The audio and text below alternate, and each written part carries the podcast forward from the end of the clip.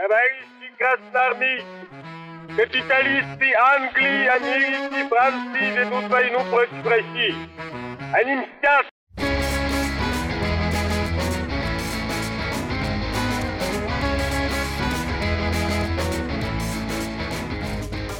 Всем привет! Очередной выпуск подкаста «Деньги, Джоули, драконы». Здравствуйте, друзья. Сегодня поговорим про акции, ценные бумаги, как их покупать, как их продавать, как не наколоться и не быть обманутым. И не быть наколотым.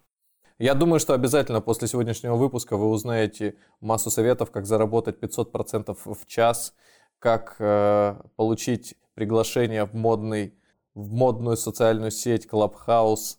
И услышать там инсайды от лучших, от лучших трейдеров. Кстати, да, не упомянуть сегодня Clubhouse просто нельзя. Все же устанавливают программу и думают, что через минуту они сразу встретятся с Илоном Маском, с э, Марком Цукергер. Да, что, и даже с Жаком Фреско, возможно, если повезет. А встречаются с Владимиром Соловьевым и то, которого банят. Да, да, то есть даже с Владимиром Соловьевым не встретятся. Но опять же, э, Чаша сия минует благополучно тех, я так понимаю, пока что, кто пользуется устройствами на базе операционной системы Android. Ближе, ближе к делу. О чем сегодня пойдет речь? Ну, мы поговорим о том, что можно купить, как продавать, нужен ли инвестиционный консультант, что делать, если акции падают, а вы их купили, какие способы торговли существуют, ну или через какую программу это делать. Я думаю, что проще описать, наверное, тех клиентов, с которыми я сам сталкивался. Вот я, когда готовился к выпуску, я вспоминал образы людей, которые приходили сами и готовы быть, обычно же мы привлекаем э, из, ну, то есть звонками, встречами и прочими стандартными инструментами. А тут есть люди, которые приходят сами. Мой, наверное, первый клиент был в 2000, по-моему, седьмом году. Ну, наверное, ну, седьмой, восьмой год, потому что там и стажировка была еще. Идея в том, что приходит человек, у которого через одну застегнуты пуговицы на рубашке, и... Ну, то есть он так спешил к тебе, так спешил услышать свои финансовые консультации, что он даже рубашку толково не застегнул. Видишь, какой ты человек уже тогда приход... был успешный. Я тогда только заканчивал университет, а человек рассказывает о том, как он хочет вкладывать в рынок акций, и ты задаешь вопрос, зачем ему это? Не то чтобы останавливаешь, а скорее любопытство распирает. И он говорит, слушай, так я же новости включаю, канал РБК, там все растет, эти акции покупают, все растет. Думаю, что растет? Ну, открываю торговый терминал, смотрю, действительно растет. Эта акция растет, это растет, а другая падает, и еще одна падает. Но тогда мне было невдомек, что этот тренд э, на рост рынка, он длился последние года 2-3. И человек вот эти вот все годы просто принимал решения. Как говорится, засахаривался. И вот, наконец, засахарился. Он следил, он следил за трендом и понял, что теперь все же наконец-то железно устаканилось, и можно начинать. Этому клиенту повезло, он, э, в отличие от многих, нашел максимум рынка и закупился, собственно, там же. После этого я видел, наверное, все стадии, как там, стадии принятие, как принятие... Не, сначала отрицание, потом гнев, не, не, сначала гнев, потом отрицание, потом торг, а потом да, торг. смирение. Потом, да, смирение, принятие наступило. вот, есть, вот, закупился человек, собственно, как говорят, на хаях, да? Да, да, да, да, прокатился на, лоя, на лоях все-таки. Со всеми а вытекающими, да, да, да, да, на буях. Мне повезло в начале карьеры, э, многие клиенты, которые приходили, они э, были вообще разные, психологически, то есть были такие, которые вот просто кремни, устойчивые, ничего их не берет, они взлеты и падения переносили примерно с одним и тем же выражением лица. Были военные, были люди из ну, обычной профессии, строители, были и доктора, были и, так скажем, экономисты, бухгалтера, финансисты. В общем, масса людей, все разношерстные. И для них всех, э, но что их объединяло? Каждого из них объединяло то, что они все были подвержены своим эмоциям. Даже те, на ком это внешне никак не проявлялось, тем не менее, это выражалось в действиях, которые они совершают на рынке. Ну, то есть, вот самый простой пример. А, легко торговать, когда все растет. И действительно, человек покупает бумагу, она вырастает на 5%. Например, восстановление рынка, которое началось в 9 ну, в конце еще 8 года, в начале 9 угу. и так далее. Все растет. Вот он покупает, компанию из э, области электроэнергетики. Бам, плюс 3% за сегодняшний день. Он думает, так, стоп, все, мне достаточно, сейчас куплю что-то из другого сектора.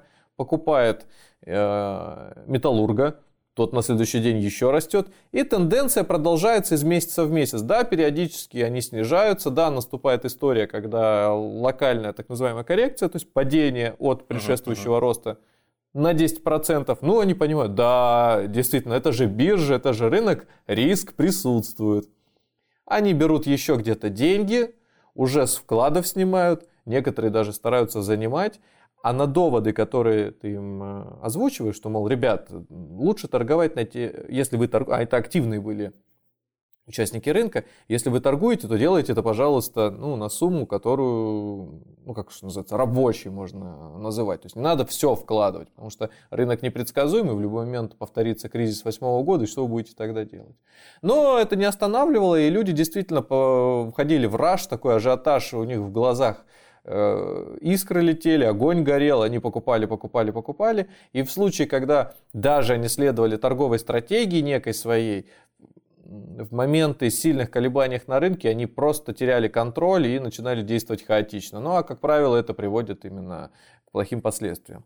Мы сегодня не будем говорить о трейдинге, я скорее хотел рассказать о том, откуда у меня источник некоторых знаний, когда особенно говорим про психологию. То есть это не только собственный опыт, он у меня также присутствует, но еще и опыт э, клиентов, которые делились им. Ну, понятно, что я визуально видел изменения, но еще также они просто советовались, вот как мне поступить, что здесь делать. То есть некоторым э, психотерапевтом, наверное, для фондового рынка, э, на фондовом рынке я для них выступал. Сразу вспоминается реклама из провинциальной газеты, которая долгое время прям э, мозолила глаза в 2000-х, в начале 2000-х на юге. Биоэнерготерапевт Дыгай Сергей Александрович. А потом его в тюрьму посадили, кстати, да? За, за что? За терапевтические услуги. Блин. Больно хорош был завистники. Ну, он, наверное, всех просто не давал всем работать, забирал все деньги. Конечно. Биоэнерготерапевтические услуги, они такие, да. Мне нравилась другая реклама. Билборд висел какой-то форекс конторы, и там, э, я, я часто этот пример, кстати, рассказываю на, рассказывал на там, публичных каких-то мероприятиях. В общем, сидит водитель так. в шлеме, явно видно, что это машина представительского класса, то есть довольно широкий и длинный салон, сидит водитель в шлеме, пристегнут на два ремня, ну как гонщик. На заднем сидении сидит человек, там, молодой человек в пиджаке, вот чуть ли не попивая мартини, ну, чувствует себя комфортно. Ну и, собственно, там слоган был «Доверьте свое, свои финансы профессионалам», мол, мы здесь опытные. И я подумал, при условии, что вот, вот очень, на самом деле, я подумал, что очень хорошая аллюзия. Метафора есть, хорошая, да. Да, да, то есть сам по себе э, брокер это вот человек за рулем, он максимально защищен. Потому и что случае... он много знает, и он знает, что лучше перестраховаться и на двух ремнях застегнутым ехать. В случае какой-то непредвиденной ситуации с ним будет все в порядке. А вот ну, этот вот э, парень на заднем сидении, даже при резком полетит торможении... дальше, полетит дальше, куда-нибудь там он... через лобовое стекло. Я думаю, он через лобовое стекло лучше, лучше, что с ним будет, это если он в соседней машине приземлится, а не э, зубами на асфальте. Да во многом работа с Форекс-конторами, она похожа вот четко на эту картинку, она настолько врезалась мне в память, что я ее часто привожу в пример. Буквально два слова мы уже касались, по-моему, этого.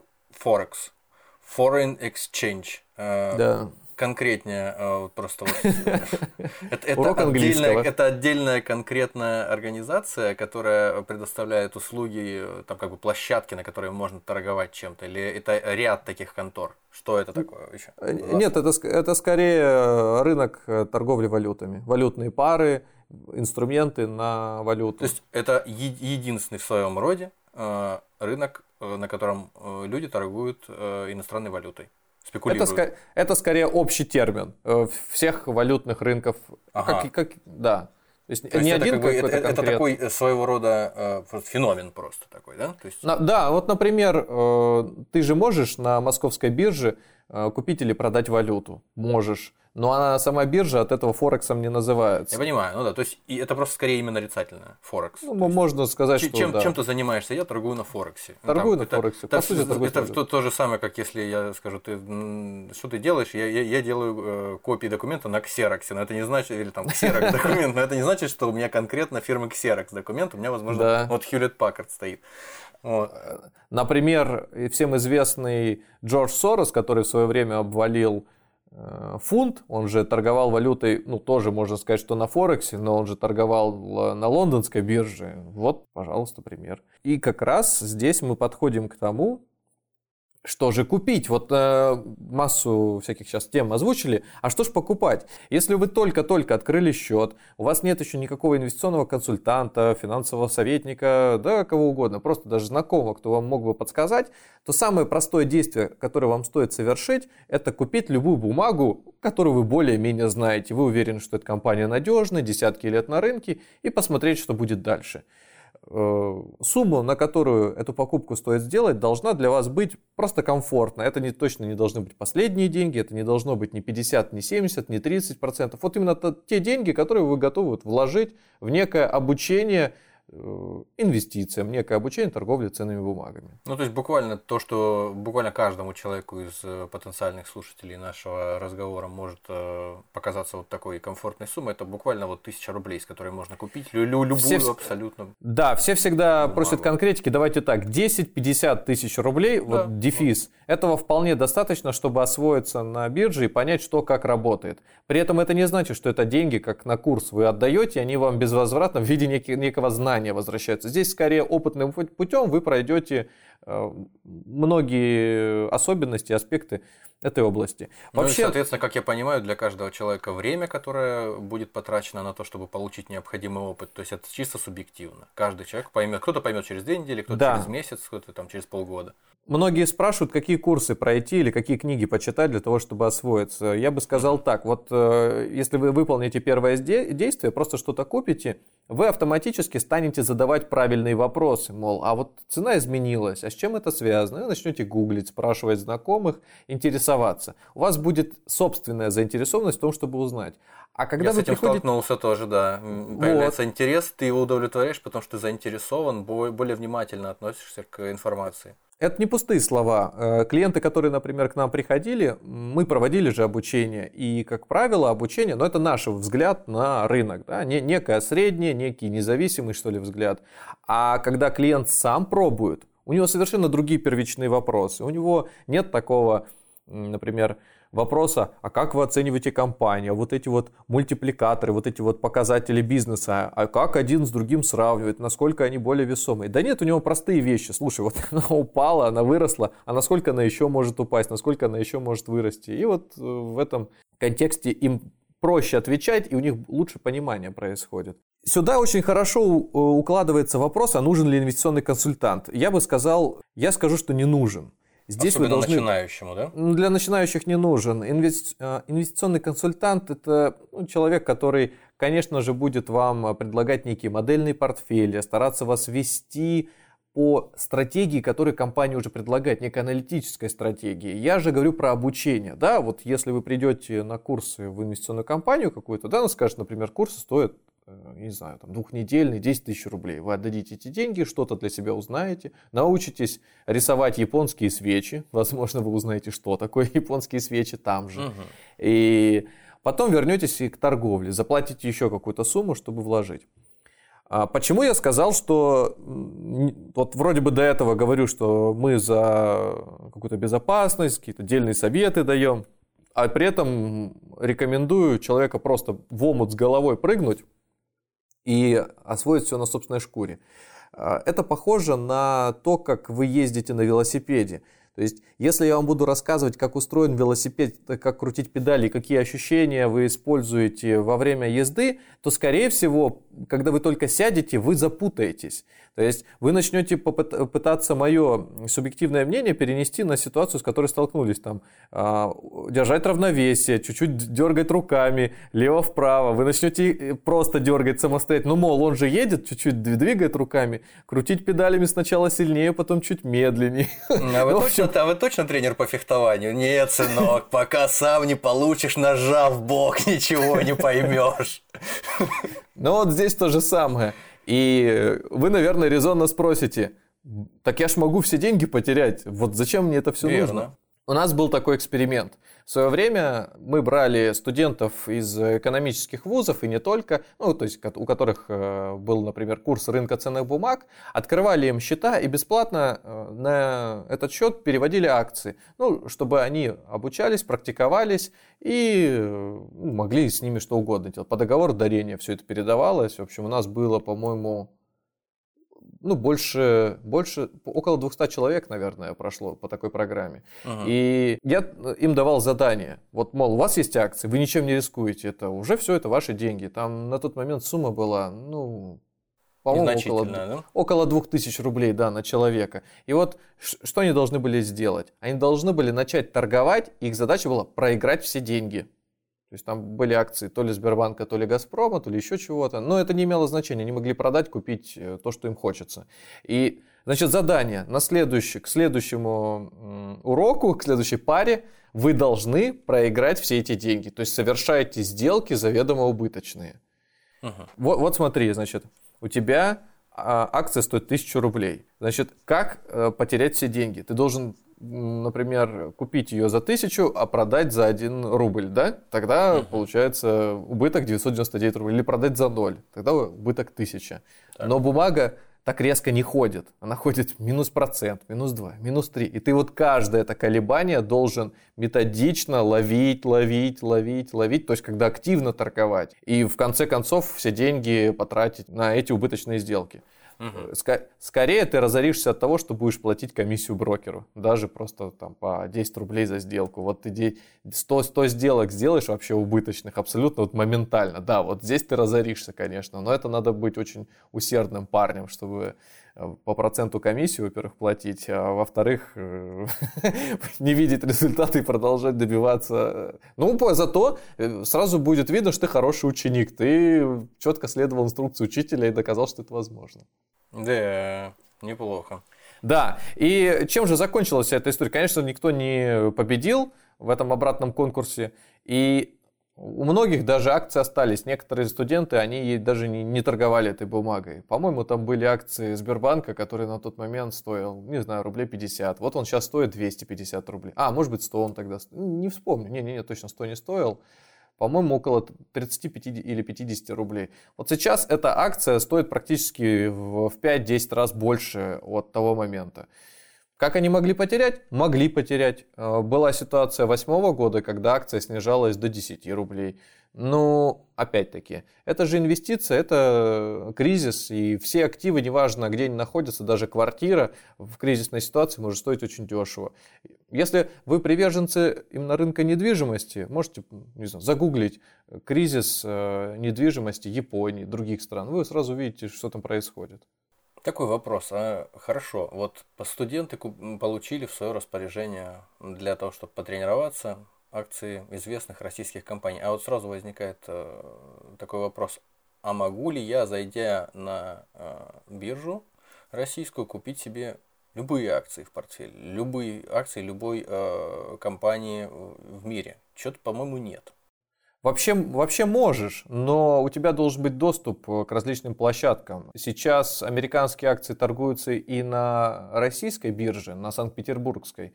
Поэтому если у твоего брокера подключен доступ э, к Санкт-Петербургской бирже, там, по-моему, порядка 33,5 тысяч наименований, так что точно тебе что-то понравится. Плюс есть московская биржа, но если тебе, например, интересна Европа или Азия, это довольно дорогое удовольствие. Могут сделать, но... Высокий порог 10... входа. Да, 10 тысяч, тысячами рублей здесь ты уже не обойдешься.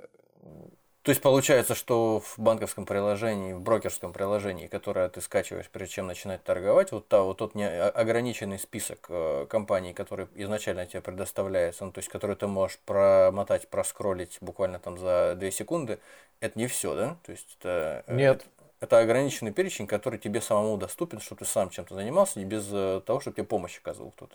Не обязательно. Мобильное приложение, оно может ограничено быть еще неким буфером, да, сколько тебе на экран выводить одновременно информации, чтобы оно не зависло и не закрылось. Mm. Поэтому, если ты э, у своего брокера наряду с мобильным приложением попросишь э, программу для компьютера, ты можешь в поиске просто открыть акции. И там такая вереница будет. Я, несмотря на то, что еще не открывал, да, но мне пришла смс с э, кодом доступа к вот этому самому, э, к этой самой программе. И вот там, видимо, открывается уже более ну, обширный перечень. Да, ради любопытства попробуй как-нибудь установи. Сразу скажу, что когда люди включают программу, вот у них ассоциации возникают, как будто бы они э, за штурвалом э, Боинга какого-то сидят, куча каких-то кнопочек, все это мигает, какие-то названия, термины. Вроде бы они интуитивно что-то тебе говорят, но как, э, если на них нажать, может же самолет не туда повернуть. Ну да зак закрылки вверх, вниз опустить, э, шасси. ну, то есть, короче говоря, на набор каких-то слов и, боишься нажать. Вдруг сейчас деньги у тебя раз и слижут все в моменте. А ну, как же в этом всем ориентироваться в этом приложении, в этой программе точнее, уже на, на ПК? Да, для, вот, вот для этого нужно обучение. Бывает так, что когда ты установил программу, уже доступны какие-то базовые функции, и тебе интерфейс не надо настраивать. То есть там понятно, есть текущая котировка, два раза левой кнопкой мыши, открывается окошко с вводом э, заявки. То есть там цена, количество и так далее. Вот. Но действительно, сходу, вот если тем более с компьютером не очень хорошо обращаетесь, ну ладно, там люди возрастные, есть люди, которым в принципе это неинтересно. Тут могут быть трудности, тут желательно, да, уже с консультантом сидеть. Но если у вас телефон, там примитивно и понятно, 3-4 кнопки, пополнить, вывести, купить, продать, все, график. Что еще надо? То есть, э, есть ли смысл в том, чтобы пользоваться вот этим же самым приложением, ну, то есть, это же самая программа, только в формате приложения для смартфона. То есть, чем отличается ее функционал от того функционала, который предоставляет тебе банковское, ну, в смысле, брокерское приложение той компании, которую ты выбрал? Функционал, э, конечно, сильно урезан. Э, это можно назвать как базовая версия и профессиональная версия. То есть, если вы видите себя именно в трейдинге и хотите торговать каждый день, тогда вам точно нужна версия не для телефона. Вам нужна версия для компьютера на винде. На маке лучше не пользоваться. То есть, да, может быть, есть какие-то адаптации виртуальные, Э, версии, но опять-таки через винду они происходят. То есть получается так, есть э, градация э, того количества информации и того объема функционала, который ты можешь иметь в зависимости от того, чем ты пользуешься. То есть максимальное количество у тебя на персональном компьютере, на, в, в программе этой, как она, кстати, называется, напомни. Ну, самое популярное Quick, есть еще да, MetaTrader, да, да. но 90% торгуют на Quick именно на российской ну, вот площадке. Quick на персональном компьютере э, это максимальное количество информации функционала, меньшее количество информации функционала, соответственно, мобильная э, версия того же Quick. Да. И самая базовая история, то, что ты можешь э, использовать для того, чтобы начинать и там делать какие-то шаги, это просто приложение брокерской компании. Ну да. Получается так. Самый простой пример. Вы можете открыть графики в телефоне в своем предложении и открыть график или посмотреть, как это выглядит в большой программе. Угу.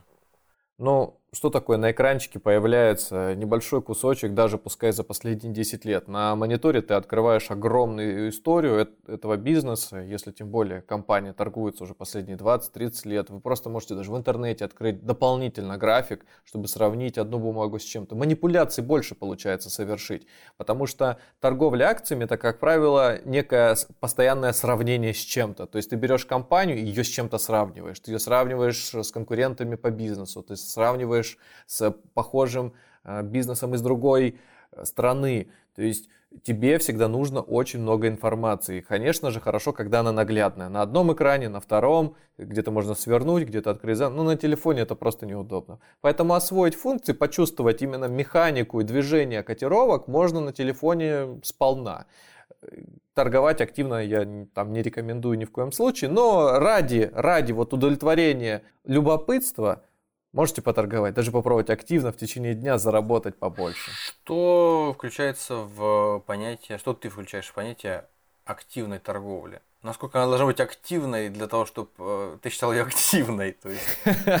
Ну, активной торговлей я называю, когда клиент, когда человек совершает сделки в течение дня, много сделок, в течение недели, в течение месяца, много сделок. Ну, много это сколько? Больше, в течение дня больше двух-трех в неделю тоже там, 5, 3-10, да, в месяц тоже до 10 сделок, это довольно много, это уже активная торговля. Есть, конечно, такая категория трейдеров, да, э, которые еще и называются скальперы. Вот э, так скальп, да, угу. не скальп, а скальпель. Это которые совершают очень много сделок в течение дня, до тысячи сделок, до нескольких тысяч сделок внутри дня и стараются заработать чуть-чуть. То есть у них такая ювелирная работа. Они по чуть-чуть зарабатывают, но много сделок совершают.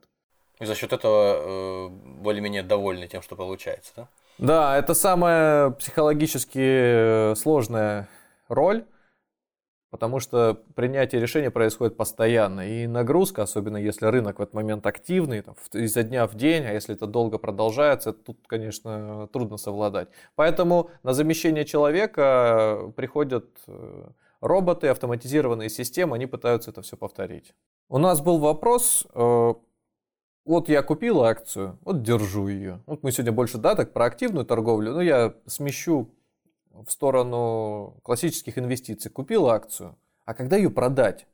Вот, вот, вот держишь, держишь эту бумагу, вот она растет или падает. Может, вот она падает, может от нее избавиться уже. Ну, все, все начинается с цели. Вот э, зачем вы вообще сделали покупку, зачем вы доверили деньги фондовому рынку? Если ваша задача поспекулировать, попродавать, покупать, значит вам нужно создать некую торговую систему. Правило, выросло на 5%, вы продали, упало на полпроцента, вы тоже закрыли с убытком, чтобы снова потом купить и ждать роста на 5%. Вот такие То есть это не базовые. означает, что это должны быть какие-то спустившиеся с небес правила, это ваше собственное правило, которое вас устраивает и которое психологический комфорт вам дает. Вы, вы можете э, начитаться правил торговли, как э, практика показывает, они все написаны одним и тем же автором, просто чуть-чуть видоизменены и адаптированы под э, личность, которая это писала. Э, точно так же, прочитав их, вы можете для себя какие-то коррективы внести. И вот я сейчас привел просто вот диагональный срез этих правил. Там вы можете добавлять, уменьшать все, что хотите.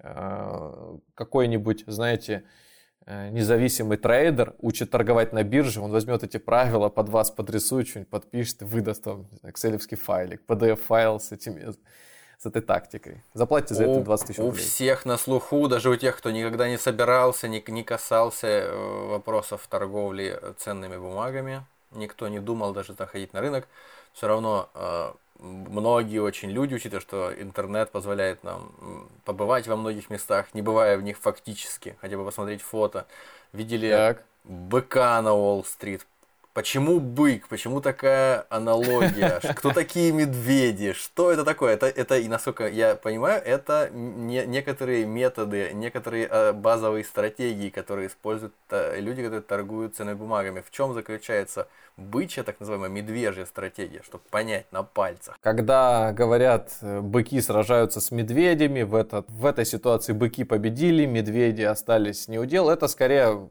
просто художественный подтекст к рыночной ситуации. Ну, на самом деле, конечно же, быками называют людей, которые стараются заработать на росте рынка, а медведи – это те, кто старается заработать на падении рынка.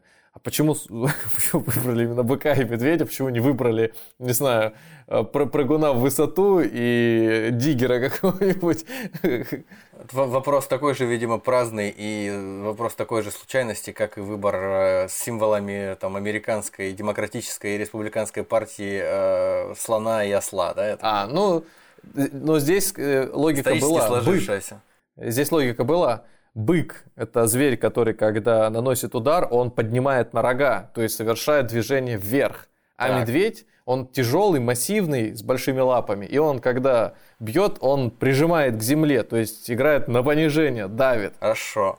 И вот это вот, э, эти образы и стали как раз э, примером тех участников рынка, которые стараются заработать. То есть прям вот на со, совсем прям для тупых. То есть вот бык, человек, который придерживается бычьей стратегии, это человек, который приходит на рынок и...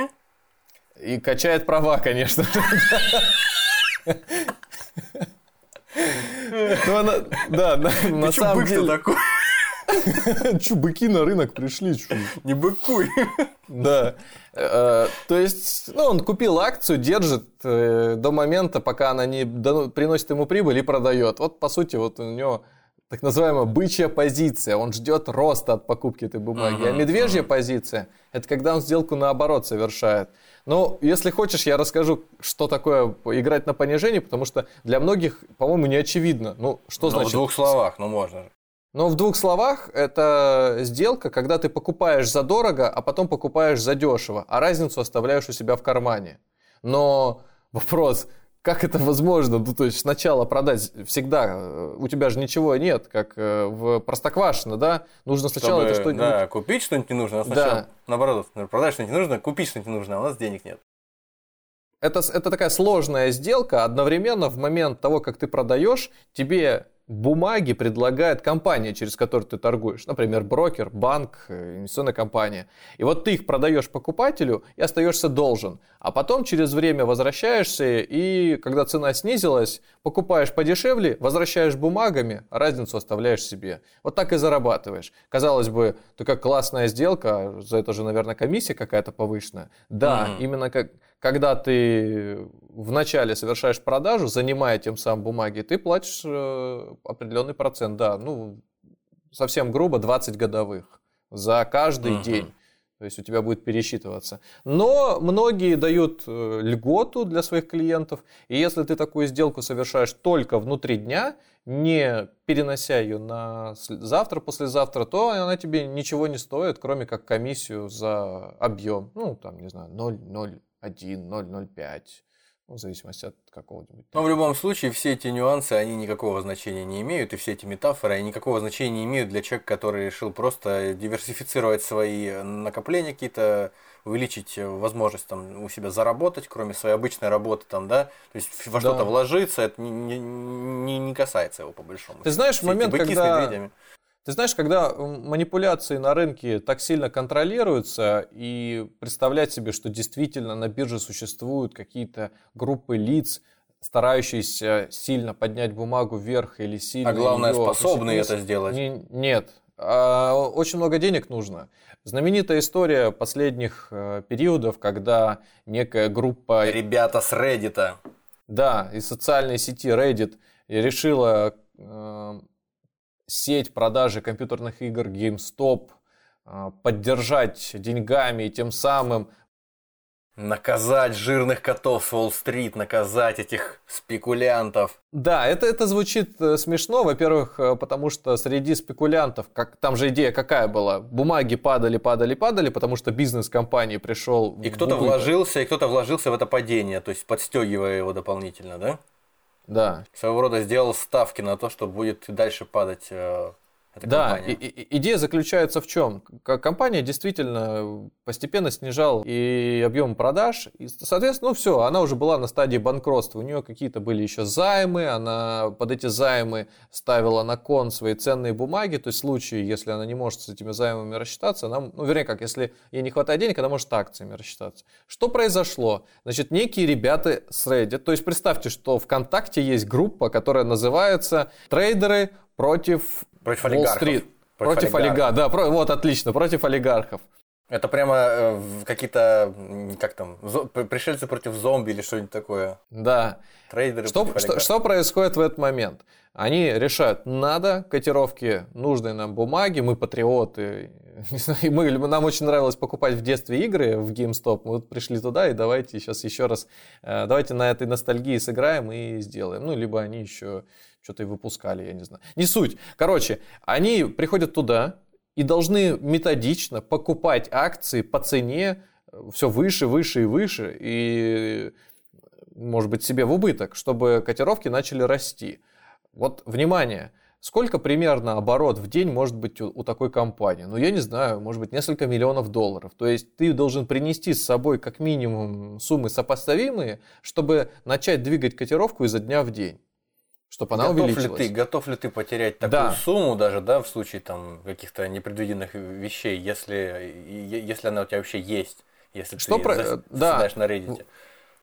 Вот ты начинаешь методично покупать акции. Сегодня, э, э, вернее, ты стартовал, цена акции, там, по-моему, они начи- ну, где-то с 15 долларов или с 5 долларов. Ну, до, вот, короче, до 5 500 разогнались, по-моему, там что-то такое. 5, 5 долларов, пускай она стоит, э, начинаешь выставлять котировки по 6. Ты не можешь поставить по 6, и люди просто, глядя на это, ой, продадим ему по 6. Нет, ты обязан купить все акции, которые стоят еще по более низкой цене, чтобы свою 6 э, озвучить, скажем так, публично.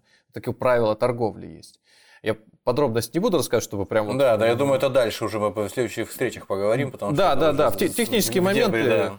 избежим. И вот ты по 6 поставил, и, значит, гарантированно скупил всех, кто по 4,9, по 5,5, по 5,7. Ну, там может объем быть на сотни тысяч долларов. То есть простая группа ВКонтакте должна иметь такие деньги, чтобы совершить это действие. Это как Пани- Под- Паниковский в «Золотом теленке», по-моему, говорил. Я вас куплю с потрохами, потом продам, а потом снова куплю, а потом снова продам, но уже дороже. Что-то такое. Да, Э, значит, когда другие участники на рынке видят, что компания внезапно начинает прибавлять, то тут и рождается та ситуация, когда люди э, верят в некие, не то чтобы заговоры, а скорее они думают, вероятно, есть новость, о которой еще просто никто не знает.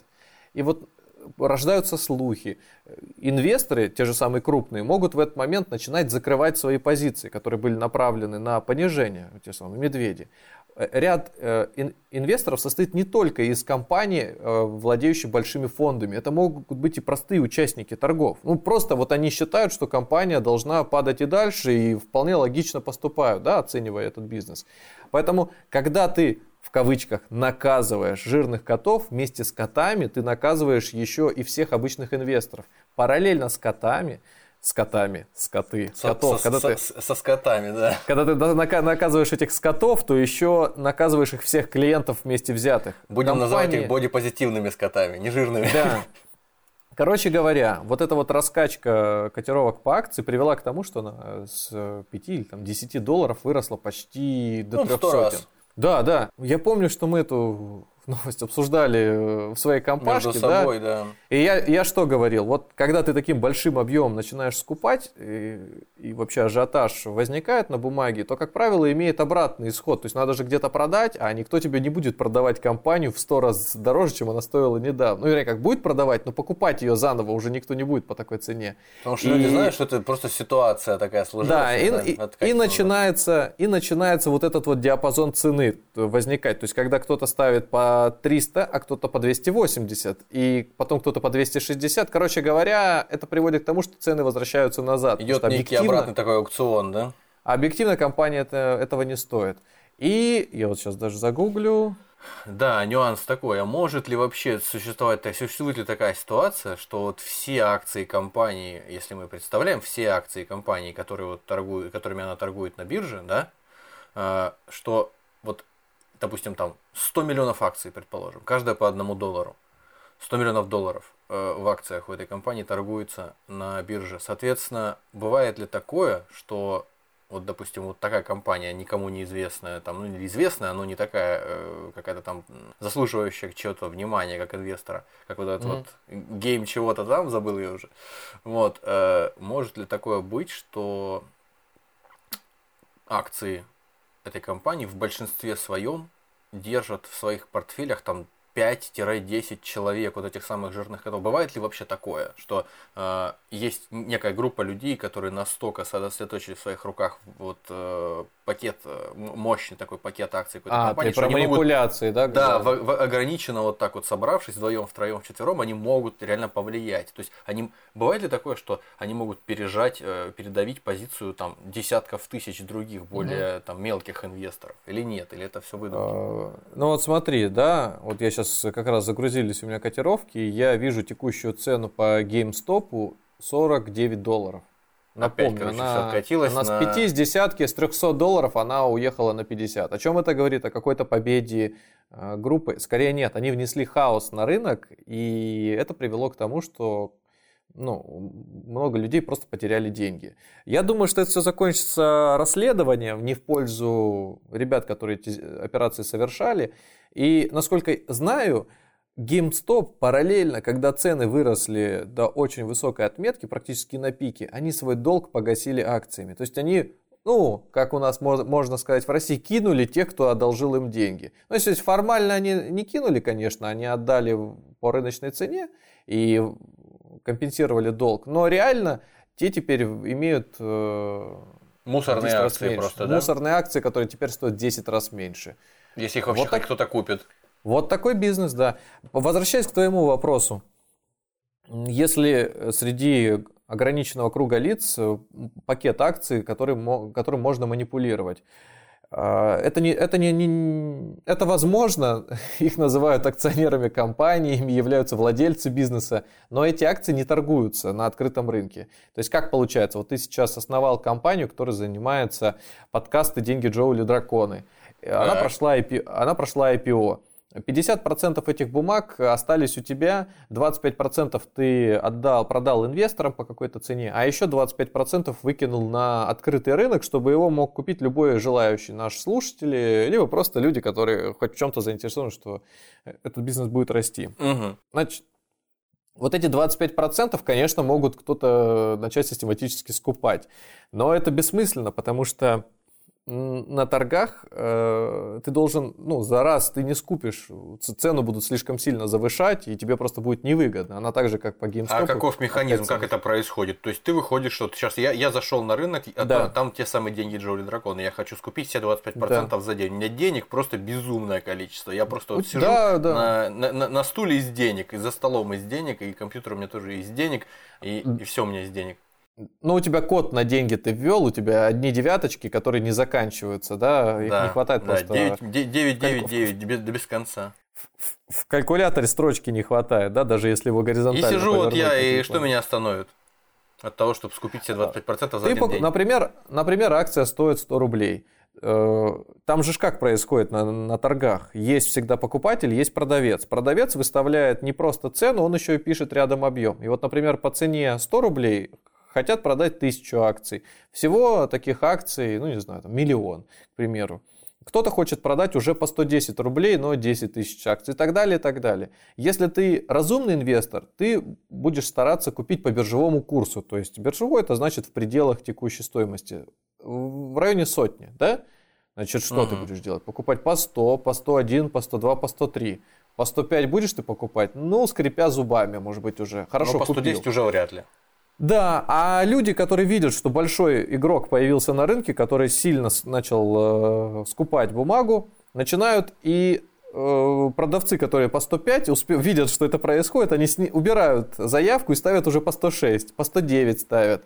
Угу. Если ты, например, э, вслепую действуешь, то есть ты закрываешь для себя поле с ценой и просто начинаешь покупать, то люди, замечая это, начинают еще быстрее ставить цену все выше, выше. А им же выгоднее продать подороже. То есть, правильно? я хочу понять механизм. То есть, получается, что ты, когда выходишь уже со своими акциями, когда они у тебя уже есть, и ты видишь, что там да. Э, бумага выросла, ты хочешь ее продать хочешь заработать, ты, у тебя есть некие механизмы, чтобы поставить на нее определенную цену, или ты продаешь ее только по цене, которая уже заранее установлена? Нет, ты можешь поставить любую цену, какую хочешь. Тут ограничитель может быть только именно биржевой, потому что если бумага стоит 50 тысяч рублей, чисто технически тебя ограничат, чтобы она, ну, чтобы ты заявку на рубль не поставил. Ну, это, это бессмыслица, но тем, тем не менее вносит нагрузку на систему.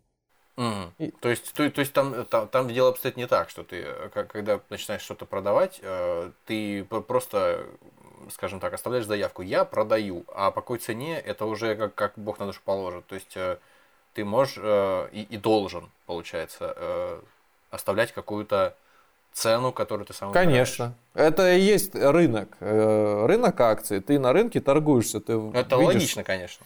Ты видишь, какие цены стоят. Вот помнишь, в фильмах показывают мужиков в белых рубашках и подтяжках с закатанными Мгм. рукавами, которые орут в каком-то open space. На Мгм. экраны мониторов они орут. Вот Да. э, это те же самые участники торгов сейчас. То есть у каждого из них есть э, желание по какой-то цене купить. И вот э, в организованной торговле есть такая табличка, где красненьким цветом обозначены продавцы, а зеленым покупатели. Ну, некоторые раскрашивают как хотят, неважно. Мгм. Они ставят цену и количество, сколько они хотят. И бывает так, что в одну заявку попадает сразу несколько людей, десятки людей, тысячи человек может просто быть в одной цене. Обозначенная как э, одна заявка, скажем, да? там, Обозна- да, ну, выглядит это как одна строчка. Они все просуммированы, но будут покупать, если это продавцы, например, выставились, то будут покупать у того, кто первый поставил. Ну, и так далее, и так далее. Потом по- последовательно у каждого.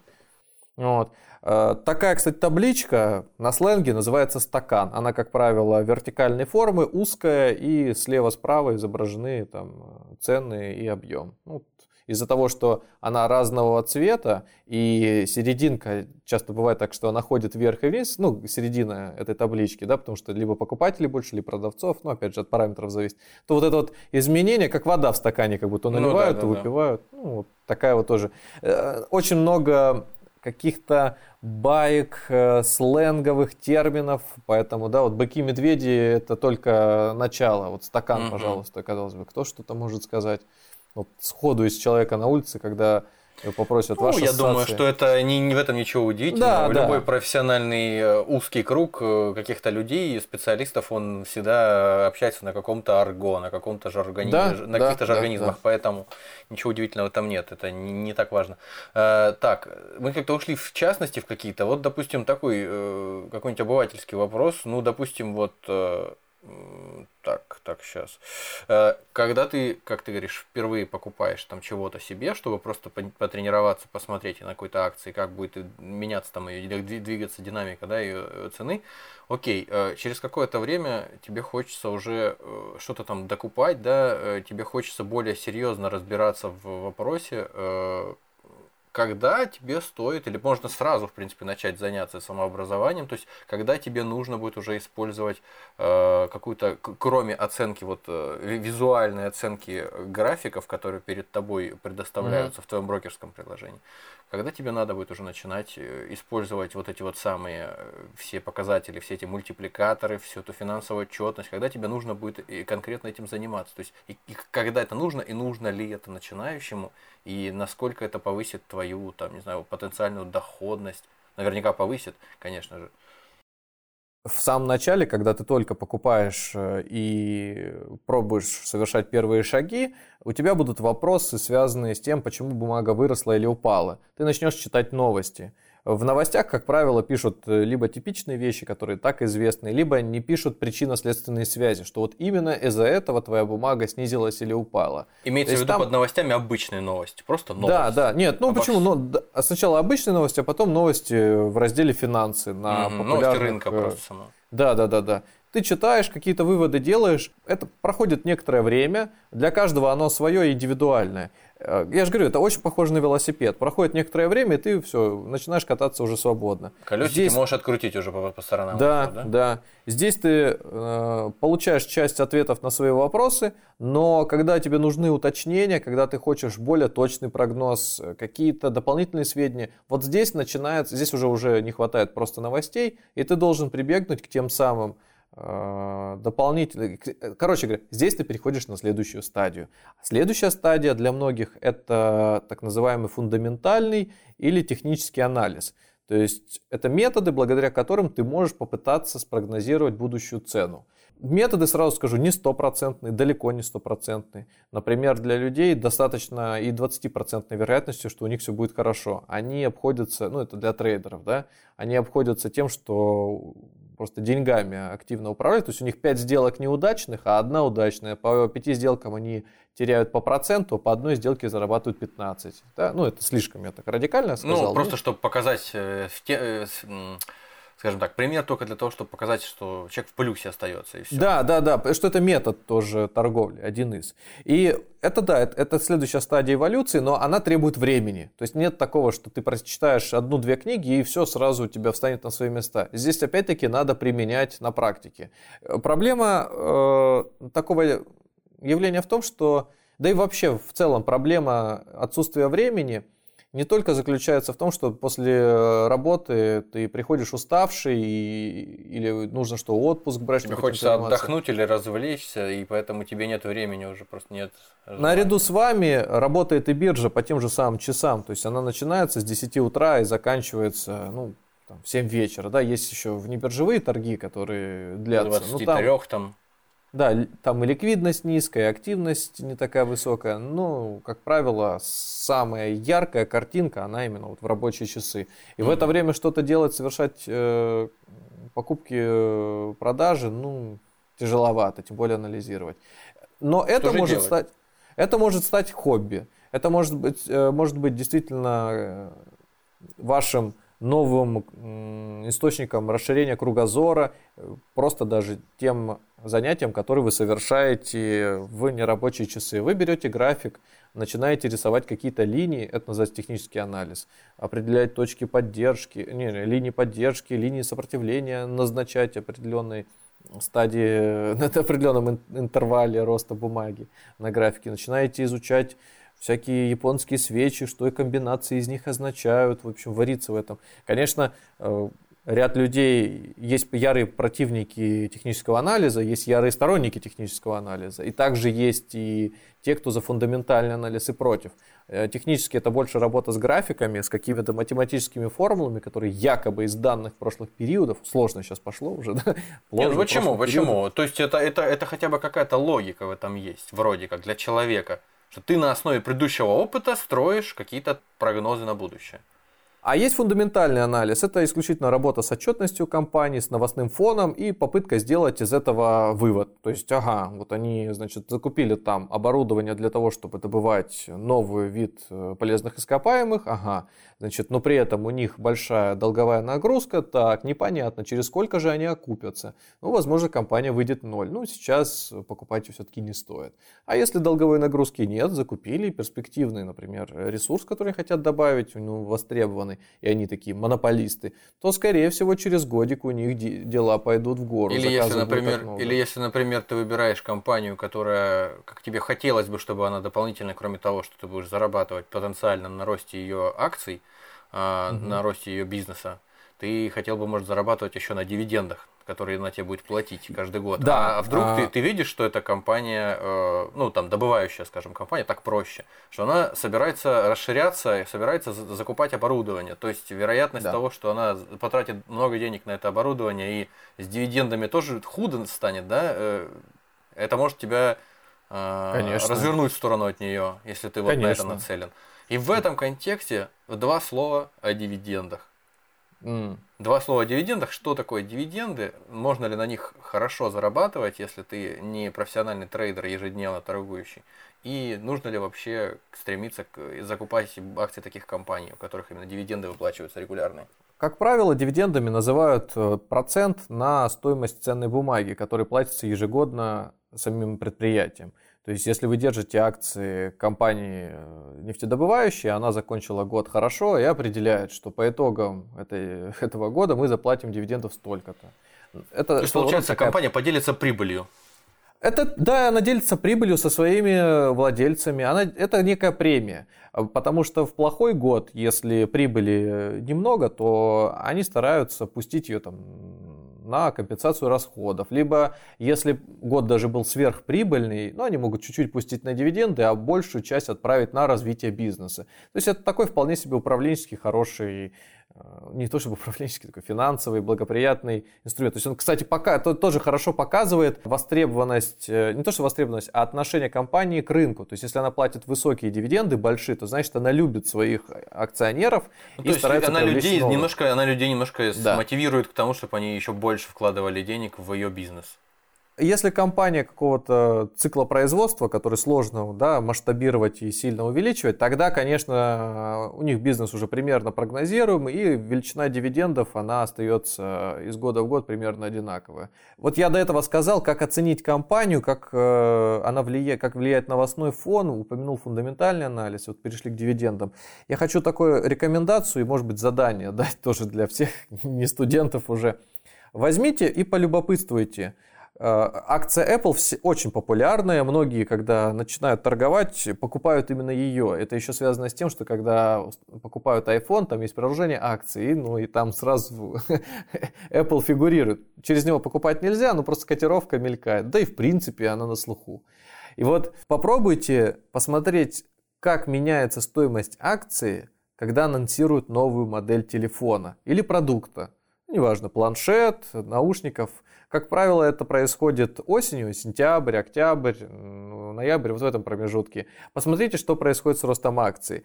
Если вы однозначно уверены, что выпуск новой модели э, для компании говорит о возможных будущих продажах и, естественно, акции растут, то вы, возможно, в некоторые годы удивитесь, даже не в кризисные.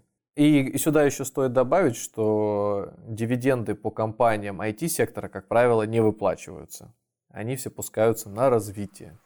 То есть дивиденды выплачивают скорее компании э, добывающие какие-то или компании, да, которые да. задействованы в, в потребительском секторе в каком-то там, допустим. Ну да, да даже телекомы платят э, дивиденды, но айтишники редко. В общем, э, если хотите дивидендов, то IT не для вас. Да. Сколько это может быть? То есть, конечно, мы коснемся дивидендов в отдельном выпуске, как мы уже обещали, э, по-моему. Э, ну, Еще не обещали. Так или иначе, собира... да, э, возможно, мы коснемся дивидендов в новом выпуске, но тем не менее, то есть в двух словах, можно ли на этом сколько-нибудь солидно зарабатывать? То есть, если ты накупил себе акций, а, и они все принадлежат компаниям, выплачивающим дивиденды, Стоит ли на это рассчитывать как на источник заработка, позволяющий тебе хотя бы платить аренду э, твоего жилья, скажем так? Обычно, когда люди покупают акции, они все-таки стараются заработать на ее росте, а дивидендная доходность – это дополнительный доход. Но она сопоставима либо с вкладами в банке, либо сопоставима с двукратной величиной вкладов в банке, то есть с какими-нибудь э, рисковыми облигациями. Но на это жить нельзя, если у вас только небольшой объем денег – Поэтому вот и считайте. Возьмите среднюю ставку по вкладу, например, 4% и ну, даже утройте ее, 12% пускай вам платят в год. Ну вот и считайте, сколько у вас должно быть денег, чтобы выплаты один раз в год в виде 12% от нее для в общем, вас ли, либо у вас должно быть очень значительное количество вложений да, в акции различных да. компаний, которые это делают, либо это будет просто ну, довольно приятный бонус, но Слушай, не, ну, определить, не определяющий. На этом фоне, да, на этом фоне всегда возникают вот эти вот, э, не знаю, инфо-цыгане, не, не инфо-цыгане, вот эти ребята, которые мы сейчас для вас формируем дивидендный портфель, дивидендные, как их там, аристократы называются, еще как-то. Такие пафосные заявления. Можно подумать, вот сейчас вот сидит э, где-нибудь в деревне дядька читает, э, а это публичная какая-нибудь реклама, где не требуется много денег. Сейчас они ему наваяют портфель, который сделает из него аристократа. Да вообще не проблема. Купи акцию, любую российской компании, добытчика какого-нибудь. Сургут нефтегаз, купи, будут тебе одни из самых высоких дивидендов платить, и будешь аристократом. Правда, жить на эти там, 8-10% особенно у тебя не получится. Ну, ну, вот, если ты, конечно, 100 миллионов вложил в, в эту компанию.